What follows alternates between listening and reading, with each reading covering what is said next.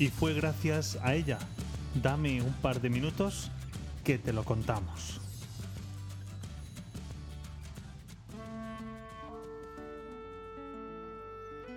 Y sí, fue gracias a ella, a una mujer, a una mujer joven, a una mujer que tenía sus planes de futuro, a una mujer que se supo fiar del plan que Dios le estaba proponiendo, a pesar de, de tener miedo, a pesar de, tus, sus temores, a pesar de que quizá no era lo que ella había soñado en su vida, pero entendió que lo que Dios te propone siempre es para hacerte feliz.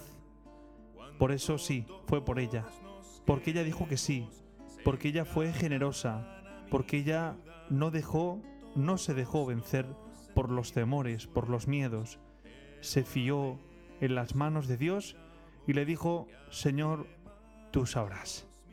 En tus manos estoy, en tus manos dejo mi vida, tuyo es el proyecto. Y gracias a María, hoy podemos celebrar la Navidad. En estos días lo vamos a hacer. No es el corte inglés, no es Amazon quien ha inventado la Navidad. La Navidad llega a nosotros gracias a María. Ella lo hace posible. Ella cada año da a luz a su Hijo para que sea la paz, la alegría y todo lo que cada uno de nosotros necesitamos.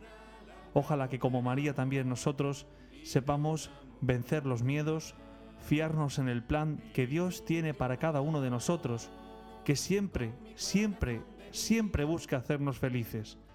Ojalá que en estos días nos demos cuenta de la suerte que tenemos de tener a esta gran mujer en nuestra vida, de dejarnos acompañar por ella y de dejarnos guiar por su testimonio. Bendita tú entre las mujeres y bendito el fruto de tu vientre.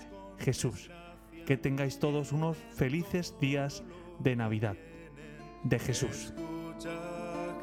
Y nos sigue acompañando la música del grupo Sal y Luz. Búscalo en Spotify.